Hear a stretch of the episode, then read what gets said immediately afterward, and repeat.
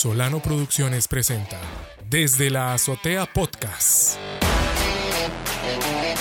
El podcast donde todos quieren estar porque tienen algo que contar. Bueno, bienvenidos a todos los oyentes del podcast Desde la Azotea. Hoy estamos en un episodio bastante especial y hoy estamos aquí con Francisco Hernández de Somos Chavos Podcast, ¿verdad? Y vamos a platicar sobre un temazo que es el podcast más oído del mundo. Bueno, hay alguien que tiene el podcast más oído del mundo y vamos a conversar sobre varias situaciones que le han ocurrido a este personaje y queremos conversarlas con Francisco también, compañero podcaster, y que yo creo que nos va a poner en perspectiva a, los que creamos ya contenido en formato podcast y a los que van a comenzar a crear contenido en formato podcast. Pero primero, darle la bienvenida, Francisco. Bienvenido acá a los micrófonos de Desde la Azotea Podcast en un episodio de colaboración con Somos Chavos Podcast también. Claro, un gusto. Ya, ya teníamos rato queriendo armar algo y, y por fin se logró. Creo que va a estar, va a estar bueno. Exactamente, lo logramos eh, y eso es lo más lo más importante. Y vayamos de una vez, vayamos de una vez al, al, al grano, como dicen. Y es que, Fran, hay, hay un podcaster em, que tiene o ostenta el, el, el, podcast, lo maneja. El podcast más oído del mundo, Joe Rogan, eh, o claro. ahí me disculpan la pronunciación si no fue correcta del apellido, pero él maneja este podcast, el más oído del mundo, lo que pasa es que esto ha ido creciendo, no arrancó como el podcast más oído del mundo. Él es eh, conocido, es, famoso en los Estados Unidos y, y bueno, ha ido progresando. Ahora, él hace poco firmó un acuerdo con Spotify por 100 millones de dólares para aproximadamente, para ser exclusivo eh, de ellos, ¿verdad? Y estar exclusivamente en esta plataforma. Pero bueno, aquí donde surgen varias cosas. Y la primera tiene que ver con ¿Qué pensás, Francisco, de si existe una verdadera libertad en Internet? Por ejemplo, él le ha ocurrido que ha dicho cosas eh, en su programa, ok, en su podcast, y luego ha tenido que disculparse. Por ejemplo, voy a citar una. Ojo, porque cualquiera diría, es el podcast de él, él dice lo que quiera. Ok. Pero él dijo algo en contra eh, de la vacuna del COVID hace poco. Él dijo que si alguien era muy joven, que estaba muy saludable y que, que, él, que, él, no, que él no pensaba que, que era recomendado este, vacunarse. Eso es fuerte, ¿sabes? Porque uno no, no sé, uno ahora con esto del COVID hay muchas opiniones divididas. Ahora, claro. Él lo dice en su podcast, pero luego tiene que retractarse. Entonces uno dice, ¿existe libertad? en la creación de contenido, ¿qué pensás vos al respecto? Es que es algo bien complicado porque al estar con tanta audiencia, creo que tienes que medir un poco más tus palabras, ¿no? Tienes que pensar en cómo vas a afectar a esa persona que está entre sí y no vacunarse. Al ser un oyente de un podcast, que, que eh, al ser un fan de un podcast, muchas veces tomas consejos de ahí y cuando estás en esa línea entre el sí y el no, al alguien que escuchas casi todos los días te, te da ese consejo, creo que es cuando te meneas, ¿no? No sabes si sí o si no. Y creo que cuando estás en esa posición donde te escucha tanta gente, creo que dividir opiniones es muy, muy peligroso, más que nada. A, a, mí lo que me pone a pensar es que entonces, claro, cuando uno tiene un podcast que lo siguen 100 personas, que entre esas 100, 80 son familia, entonces tal vez uno no tenga que tenga esa presión de tener que disculparse, pero entonces uno observa que cuando te conviertes en un podcast eh, de los más oídos, en este caso el más oído, ahí sí que entonces pareciera que empiezan a regir ciertas reglas que no rigen en los demás. Y entonces entra en juego esto de lo que usted dijo en el programa anterior va a tener que ahora retractarse y decir todo lo contrario porque tiene una vorágine de personas atacándolo en redes, atacándolo en medios porque estás muy expuesto, esperando que en la nueva emisión usted aparezca y diga, perdón por lo que dije, no fue lo que quise decir, quería decir una cosa y dije otra, ¿verdad? Eso me recuerda un programa también. Pero, pero entonces, es, es un precio a pagar, ¿qué pensás? Por convertirse en el podcast más oído del mundo. Supongo que, que, es un precio a pagar, pero que lo firmo, ¿verdad? Igual firmas. Ya estuviera ahí, ¿verdad? Pero, pero, claro, siento que entre más audiencia, más poder tengas, pues más responsabilidad, como la película de Spider-Man. Siento ah, que va, va a afectar un poco más, no sé. Lo que, dijo el tío Ben. Lo que, dijo el tío Ben. A otra persona. Un gran poder un gran poder conlleva una gran responsabilidad. Exactamente, exactamente. Creo que cuadra mucho con esto. Justamente. Y qué importante esto porque entonces son, son no aspiraciones, son cuestiones que uno debe tener muy claras en el proceso de crecimiento de su podcast, porque tal vez uno se podía permitir, entre comillas, se podía permitir, entre comillas, cuando estaba iniciando algunas cosas que entonces ya luego no se va a poder Claro, y, es donde entra que te pones a pensar lo que dices en tus primeros capítulos y uno pues sueña con llegar a ser un podcast grande y donde escuchen tal vez un, tus primeros capítulos te pueden criticar por algo que dijiste. Pero algo que escuché en un podcast de aquí de México que me llamó la atención es no puedes juzgar la ignorancia del pasado con la sabiduría del presente porque antes hacían cosas que ahora vemos como atrocidades, pero en el momento se veían como cosas normales que están bien. No, tal vez no, pero creo que en el momento la situación es diferente. Ok, ok, me parece muy interesante eso que dices. Bueno, le pasó a Joe y, seguramente cuando tenía solo los familiares lo seguían, eh, dijo muchas cosas. Este eh. y ya y ahora sí tuvo que retractarse en público, ¿verdad? En el mismo programa, con el mismo micrófono. Tuvo que usarlo para decir para retractarse lo que dijo. Y eso nos lleva al segundo punto. Muy bien, porque hablamos del contrato, 100 millones. Y creo que yo me iría también hasta si fueran 90 millones, también me iría. Pero, pero le ocurrió algo cuando él asume esta posición y firma el contrato. Mismo contrato que vos y yo firmaremos más adelante, no pasa nada. Pero cuando él firma el contrato, él ya tiene una serie de episodios producidos, ¿ok? Que él ya venía produciendo. Claro. y eh, Spotify le elimina de su catálogo, porque los migra, porque ya de manera exclusiva, en Spotify le elimina, no sé si son 40, 50 episodios eh, de los que ya existían, porque incumplían las normas de Spotify, ok, las reglas que ellos tienen. Entonces ahí es donde decimos, y planteo esto, Francisco, por favor, decilo, ¿qué pensás? ¿Somos realmente nosotros los dueños de nuestro contenido, de nuestros podcasts, o realmente los dueños son las plataformas? Es, algo que no me había puesto a pensar como tal, pero creo que al ser ellos los que ponen las reglas, pueden ellos dominar completamente nuestro contenido, que es algo triste, pero puede ser cierto, porque si ellos quieren nos, nos cierran nuestro podcast. Pero claro, no sé, a lo mejor en esos capítulos incumplí algunas normas que lo que no sé es quién pone esas normas, ¿sabes? ¿Quién es la persona que escribe, no puedes decir esto? Escuchas, pero ya no me escuchas y me escuchan los demás. Quiero decir algo, Fran, y es que al final entonces nunca somos dueños de lo que estamos diciendo. y esto es muy importante que lo tengamos claro, porque a veces en perspectiva eh, nos creemos dueños de, lo que estamos haciendo y creemos que tenemos el control de todo, pero cuando nos convertimos en más, en podcaster más grandes, es realmente cuando comenzamos a perder el control. Porque a mí no me ha dicho Spotify que elimine, que me va a eliminar del catálogo algún episodio, pero el día que firme, lo más seguro es que me va a quitar 35, 40, todos los episodios que tengo. Puede pasarnos.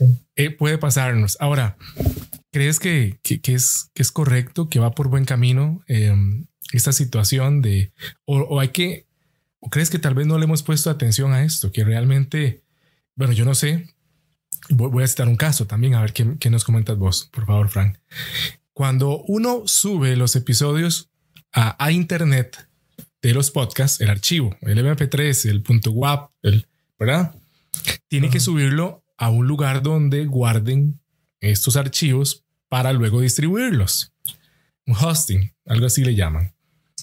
Resulta que hay distintos hosting para subir estos archivos de audio que producimos con nuestra voz o con la voz de, otras personas.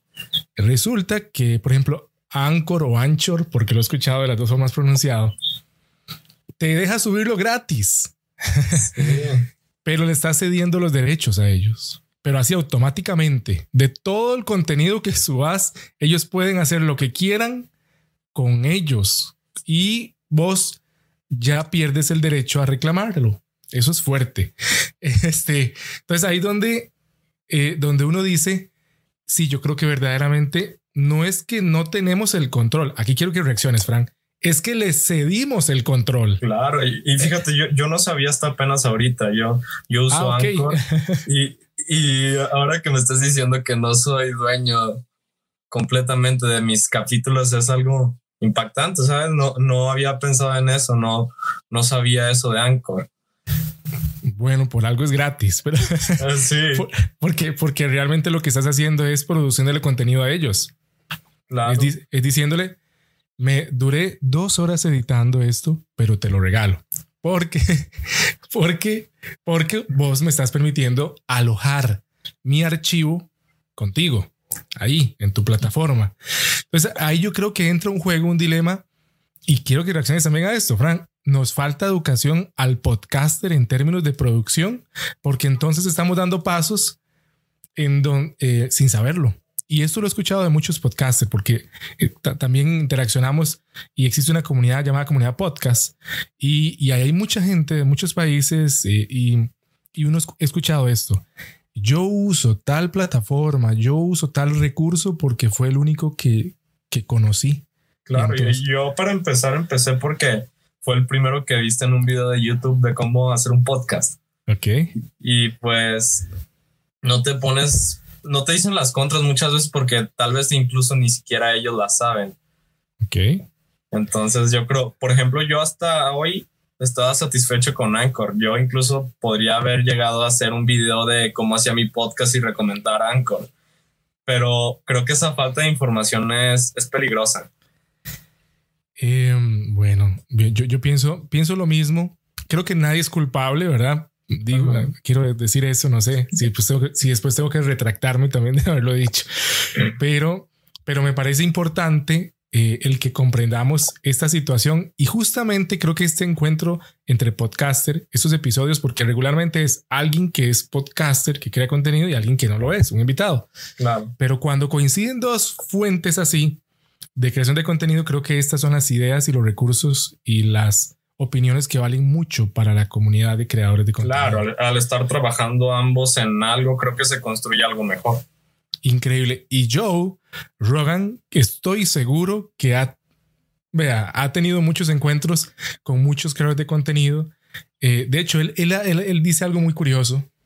Vamos a, estamos platicando del podcast más oído del mundo. Claro. Él dice que él no hace entrevistas, que él lo que mantiene son conversaciones. Por eso es que él se sienta a dialogar con eh, personas que en apariencia o no, no, no apariencia, que a veces son linchados en redes sociales por la forma en que piensan, por ejemplo, con ciertos aspectos que tienen que ver con género, raza y cosas por el estilo, ¿verdad? Y son a veces linchados en redes y yo los trae al programa, se sienta a hablar con ellos, porque al final él dice, eh, eh, yo, yo, no, yo no vengo a hacer entrevista, vengo nada más a conversar y, si la persona piensa diferente, pues es la persona la que piensa diferente, no soy yo. Me parece muy interesante eso. Y esto nos lleva, Fran, Em, al tercer punto de, del episodio, al tercer punto de este episodio. Y te lo voy a casi que a leer textual de como lo tenemos en el guion y que vos reacciones por favor a esto, a ver qué piensas. Es correcto emitir opiniones, consejos sobre temas sensibles y de los cuales no tenemos conocimientos en nuestros podcasts. Por ejemplo, voy a hablar eh, de, hablemos de esto. Nos, de Joe, porque estamos hablando de él y si algún día vamos al podcast de él o él viene de nosotros, vamos a conversarlo. Es correcto que un tema sensible como la vacunación por, por COVID, que es una pandemia, nosotros como podcaster asumamos casi que el rol de un médico y decir, no, yo recomiendo que no se vacune, siendo que no lo somos. Eh, y hay otros temas que podríamos o sea, temas muy fuertes. Sí, temas muy fuertes. ¿Qué es esto? Ojo, no, no me refiero a comentar algo, a decir, ah, bueno, sí, puede ser tal cosa. No, es dar un consejo. De un tema sensible. O sea, no es, no es que estamos conversándolo, platicando. Es, que, claro, no, no, es una plática de mi sabor favorito de refresco, de soda. Es un tema muy sensible y yo, y entonces yo digo no solo mi posición, sino que casi que empujo a la gente a que me siga en esa decisión. ¿Qué pensás al respecto? Eh, es, es, algo muy difícil y muy, muy complicado porque siento que, que son temas difíciles de tocar. Creo que si no eres un experto en el tema, es difícil tocarlos y, y siento que nosotros los podcasters, en nuestra mayoría no nos consideramos coach. Y, y yo siento, vi, vi, una entrevista de Diego Rusarín y, Esteban Muñoz. Y pues Diego Rusarín le ganó, pero dijo muchos puntos muy importantes. Eh, no era una entrevista, era un debate. Y me llamó mucho la atención que, que Diego Rusarín criticar a los coaches y dijo incluso que, que en algunos años tal vez ellos estarían en, en la cárcel porque, claro, estaban dando consejos desde su experiencia, consejos fuertes que tal vez solo un psicólogo podría darlos. Entonces, sí, se me hace fuerte eso. Bueno, e-, eso, es muy interesante. Habría que, habría que traer también a Diego acá y hablar. es interesante eso, eso que dice. Es una, una posición eh, para, para, platicar un, un, buen, un buen rato. Pero, pero eso es lo que, eso es lo que uno, ojo, estamos hablando del podcast más oído del mundo, en donde han ocurrido estas situaciones. Se han dicho a Joe que dice que él no hace entrevistas, que él lo que hace es mantener conversaciones, se ha visto involucrado en estas situaciones, en donde él ha dicho algo, pero no lo ha dicho, casi que lo ha aconsejado para que la gente lo haga. Situaciones en donde él no es experto. Y es ahí donde entonces se le, se le levanta todas las personas y le dicen, es que usted no puede decir eso, usted no debe decirlo, usted no... Eh, ok. Entonces, nos ponemos en perspectiva, este Francisco, realmente la labor del podcaster, la, labor de hacer podcast, eh, entre más eh, crezcas, más seria. Debería ser seria desde el principio, pero más seria se pone. Ok.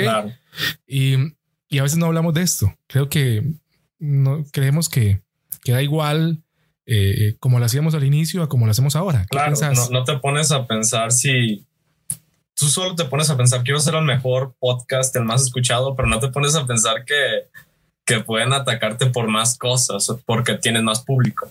Ok. Pero, pero sí, creo que, que es una parte de, del éxito, ¿no? Creo que cuando llegas allá arriba recibes más críticas, supongo. Bueno, eso es muy importante y cómo manejar la crítica. Creo que hay muchos cursos que los podcasters deberían llevar el manejo, el manejo de estas situaciones, porque todos aspiran a llegar a un mayor público. Creo que es algo importante y la referencia de ver a los más, los más oídos para tomar ideas es fundamental. Quiero ir al siguiente apartado, Francisco, y es este. y, quiero que nos digas qué opinas entre más famoso es nuestro podcast y, entre más conocido, es ahí justo donde empiezan a llegar los patrocinadores. ¿Ok? Donde llegan eh, marcas reconocidas o levemente reconocidas, como quiera llamarle. Em, y entonces vamos a poner esto. Es ahí donde perdemos el control creativo. ¿Crees que llega ese momento en que ya empecemos a perder el control porque la marca que entra eh, ya no comparte ciertas situaciones eh, de la sociedad, entonces vos no podés asumir una posición dentro del programa en donde está pautando esta marca. Eh, ¿Qué piensas al respecto? Y, he escuchado gente antes de que reacciones que dice, que ha dicho, no voy a decir los nombres, porque no viene el caso, sino que han dicho, yo no pautaría con esta marca porque no comulga con los valores que yo tengo o con lo que yo quiero hablar en el podcast. Muy radical, sé que es una posición radical, pero entonces, ¿qué reacciones a esto? Perdemos el control creativo cuando llegan, comienzan a meterse patrocinadores con nosotros. Em, ¿qué, ves? ¿Qué, qué sientes? ¿Qué, qué, qué, qué impresión tienes? Creo que es muy peligroso un patrocinador. Creo que tienes que estar muy atento a la hora de, de conseguir uno. Creo que tienes que ser un poco fanático de esa misma marca, tiene que gustarte tienes que platicar antes de firmar un contrato de los temas que vas a poder hablar y, tal vez y ver los que no, porque supongo que si alguien te firma, te, te restringe algunas cosas, obvio. Si te patrocina Nike, no te van a dejar hablar de, de los mejores tenis de Adidas. Okay. Entonces creo que pierdes una parte de, de, de, esa creatividad. No vas a poder decir lo mismo que antes y es un, una contra que tiene siento tener patrocinadores, pero claro, generas eh, algo monetariamente y, y, pues al final del día todos buscamos estar bien económicamente, ¿no? ¿no? No hay que sacrificar tener dinero con algo malo. Siento que muchas veces sacrificamos a las personas que, que consiguen patrocinadores y que hacen un anuncio y ya los catalogamos como vendidos, pero al final del día están trabajando y estuvieron día a día ahí para que esa marca llegara a contactarlos. Ok, me parece muy interesante esto. Y es algo que no se platica a veces en, esferas de podcaster.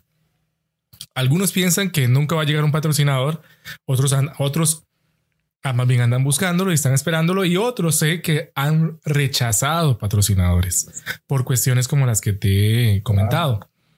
Otros tienen una estrategia bien planificada. Te comento de uno que me dijo que tiene patrocinadores, pero dice, sé que en algún momento me irá tan bien que ya podré decirle a este y a este, no, ya no sigo con ustedes. Tienen estrategias también focalizadas. Creo que es importante y las quiero decir aquí por si alguien eh, eh, no ha pensado en algo así, pues que lo piense, ¿verdad? También le puede ser útil. Esa es la idea. Eh, Frank, por ejemplo, no me digas marcas, pero sos también de ese bando que piensa que, que hay ciertas marcas de productos, de, de, de cosas con las que lo pensarías dos veces para, para trabajar? Yo sí, sí firmaría con un patrocinio. Si, si la marca. No, dependiendo. Sí, sí tendría que, que, estar muy, muy atento con, con quién, claro, con los valores que tiene la marca, con lo que, lo que voy a poder seguir hablando, porque hace poco me llegó una, una oferta por un partido político y, al momento dije que no, pero después me puse a recapacitar y el dinero te va ganando, pero al final me arrepentí y dije que no, porque pues mi podcast no es política, ¿sabes? No es mi tema y, no es algo en lo que yo quiera meterme en lo absoluto, ¿sabes? Tengo 17 años apenas. No quiero, aún no puedo votar en mi país, entonces no quiero influir en el voto de alguna persona sabiendo que yo ni siquiera sé cómo votar, nunca he votado, entonces creo que es un tema del que no soy experto no me gusta la política y pues no, no me convenció, la verdad. Me, eh, recuerda esto de, bueno, en un año estás ya para votar, ¿verdad? En un año. sí. Sí, eh, creo que es, vea, vea lo que es. Estuve, creo que leyendo sobre, sobre el voto en América Latina y creo que es el artículo 35 de la Constitución mexicana que dice que todo mexicano tiene derecho a votar y ser votado. me parece, creo que es el 35, no sé. Ahí me disculpan los que me escuchan, pero me, traté de memorizar la, de todos los países, eh, eh, el dato. Pero bueno, vea qué importante esto que decís, porque quiero ir a esto, Fran. Quiero ir a esto. El control creativo de nuestros podcasts. Eh, creo que muchos están dispuestos a sacrificar el control creativo Em, a partir de que entren patrocinadores y vengan, ¿verdad? Yo creo que eso es muy importante. Hay gente que dice, no, yo quiero seguir manteniendo el control, como vos dices. Depende de lo que tenga que sacrificar y de lo que ya no pueda seguir hablando, entonces no lo acepto. O con temas también de, de, de, política. Ahora vos me estás diciendo, esto es broma lo que voy a decir, pero me queda de decir que dejaste de firmar un contrato por 10 millones de dólares por, por, por un, partido político. un poquito más. Yo sé, no, no, quería decir que eran 11, pero bueno, pero no, no, pero me entiendes? O sea, que esto hay que tenerlo claro como creador de contenido. Hay que también a veces eh, aprender a decir que no, ¿verdad? Y no está mal. Y no está mal. No, no, incluso para la vida. Muchas veces yo antes decía que sí a situaciones que en las que no quería estar porque no sabía decir que no. Y sabes que ahora sé cuánto vale mi tiempo y puedo decir que no. Ok, me parece muy interesante eso, eso, Frank. Y quiero ir a, aterrizando en el apartado número 5 de este episodio, Frank. Voy a leerlo también textual del guion porque me parece sumamente sensible de opinar. Eh, dice lo siguiente. Facebook, YouTube y Twitter eh, han eliminado contenidos de sus plataformas por considerarlos, primero que incitan al odio, eh, que también incitan a situaciones como eh, delitos y como desinformación. ¿Ok? Y una agencia de prensa internacional que dijo que básicamente comentaba que los podcasts eran como el último lugar así donde había libertad y que, bueno, voy a leerlo textual, eh, dice que los podcasts eran el último reducto de la libertad. Y cuando vemos el ejemplo de Joe Rogan, que le han retirado episodios después de la firma de contrato, lo han casi que puesto a retractarse de lo que dice. Estamos entrando, podríamos decir, estamos entrando en una temporada en donde los podcasts comienzan a perder, comienzan a perder ya ese espacio de libertad. ¿Qué pensás? Claro, siento que los podcasts han, han avanzado mucho últimamente. Creo que ha sido un boom que no lleva años. Entonces creo que era el último lugar, el último rinconcito en el que todavía no había esa supervisión, pero que ahora la hay. Entonces es difícil ahora. Creo que ahora tenemos que tener un poco más de, de cuidado con nuestras palabras. Bueno, eso, es muy importante. Cuidado con nuestras palabras, mayor cuidado con nuestras palabras, porque básicamente es la esencia de un podcast. Y, y ¿qué, ¿qué, pensás? ¿Qué pensás acerca de, de, platicarnos un poquito sobre, sobre el, el, futuro a corto, mediano plazo de, de tu podcast también? Por favor, contale al oyente. Sí. Sí, sí. Pues. Ojo, ojo, teniendo en cuenta todo lo que hemos conversado sobre el podcast más oído del mundo, entonces, y hacia ahí vamos a, apuntalando. ¿Cómo lo visualizas? a mediano, corto plazo. Claro. Pues ahora estoy un poco corto de tiempo porque voy a entrar a la universidad y tengo que estudiar para los, los exámenes y así. Pero creo que entrando a la universidad es algo que no quiero dejar ni aunque esté entrando a la universidad ni nada. Es algo que no quiero dejar pero creo que entrando a la universidad y mudándome de ciudad, voy a conocer mucha gente interesante y más que nada lo quiero tomar como una, un aprendizaje. Siento que, que si te enfocas tanto en llegar a la cima el día que llegues, pues ni lo vas a disfrutar porque fuiste todo el camino solo enfocado en eso y vas a llegar cansado. Creo que si te comienzas a, a disfrutar el proceso cada día, que si ya me escucharon dos personas más, que que hoy voy a subir dos capítulos, que si cosas pequeñas que vas disfrutando cada día, creo que es ahí cuando, cuando se pone interesante, cuando empiezas a enamorarte del proceso, no, no solo enamorarte de la vista que hay arriba. Creo que, que es lo interesante y, y claro, quiero crecer, no estoy diciendo que, que me quiera quedar aquí siempre, quiero crecer y tengo muchas ganas de, de darle, pero creo que, que es muy importante no solo no solo crecer, sino aprender de, de las personas con las que platico, de, de distintas situaciones y, y creo que, que, se van dando las oportunidades, porque soy de las personas que cree que, que una oportunidad no va a llegar a, a, tu puerta a tocarte, una oportunidad grande no llega a tu puerta a tocarte y te va a decir, levántate del sillón, soy tu oportunidad. Nunca. Siento que las oportunidades van saliendo conforme vas tomando acción, tomando pequeñas acciones como por ejemplo ahora yo hace un año tal vez no me imaginaría que, que me estarías dando este espacio aquí, que, que, lo agradezco mucho. Y ahora porque empecé mi podcast, creo que fue una conexión que nos unió y ahora estoy hablando con, contigo, que, que de verdad es un gusto. No, el gusto es mío, Fran, el gusto es mío y realmente, eh, realmente creo que es un espacio eh, que le permite a uno también crecer como ser humano, como persona y compartir, ¿verdad? Una misma pasión de crear contenido, de comunicar ahora con, no solo con el vecino, no solo con el amigo con, de, aquí, de, de, con todo el mundo. Con todo el mundo, con todo el mundo. Y es ahí donde entonces creo que podemos ir cerrando con esto. No todo el mundo piensa igual que yo. Esa es una, es, es, una realidad. es una realidad que cada podcaster que cuelga su archivo en Internet para que sea distribuido a todo el mundo, tiene que saber que como no todos piensan igual que él, tiene que tener mucho cuidado con lo que dice. Claro. Em, entonces, eh, por ejemplo, eh, el, el podcast desde la azotea eh, está también con una versión, hace poco lanzamos la versión de radio y en la radio, cada vez que sale al aire aquí en Costa Rica, cualquier programa de la radio ahí colocan que las opiniones expresadas en este programa, ¿verdad? No son eh, las, eh, eh, no sé, algo así dice, no son como las que eh, propiamente piensa la empresa, ¿ok? Entonces ellos también se, eh, se, se, curan en salud, decimos aquí, se curan en salud y, este, y luego que emita la persona, el productor, su espacio. Dividen su opinión con la tuya, claro.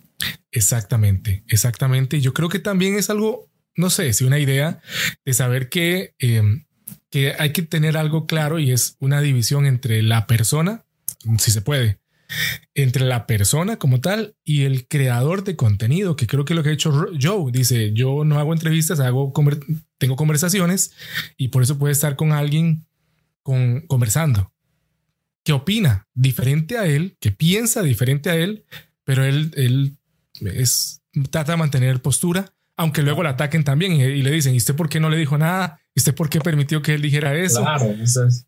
¿Verdad? Entonces, falta de, entiende, pero, pero creo que es parte de ir entendiendo esto. Veamos lo que están haciendo ellos, los más escuchados del mundo, porque así ahí vamos.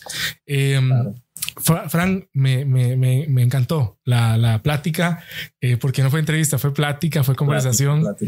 Y en, el, en la que aprendimos. Y, y bueno, nos gustaría que, que, le comentaras también a las personas cómo podemos encontrar el, tu podcast y, en dónde está, en redes, en, en plataformas, dónde. Está, creo como en siete plataformas, pero las más famosas es Spotify, este, Apple Podcast y creo que Google Podcast. Entonces creo que no es, no es difícil encontrarlo. Está como X Somos Chavos.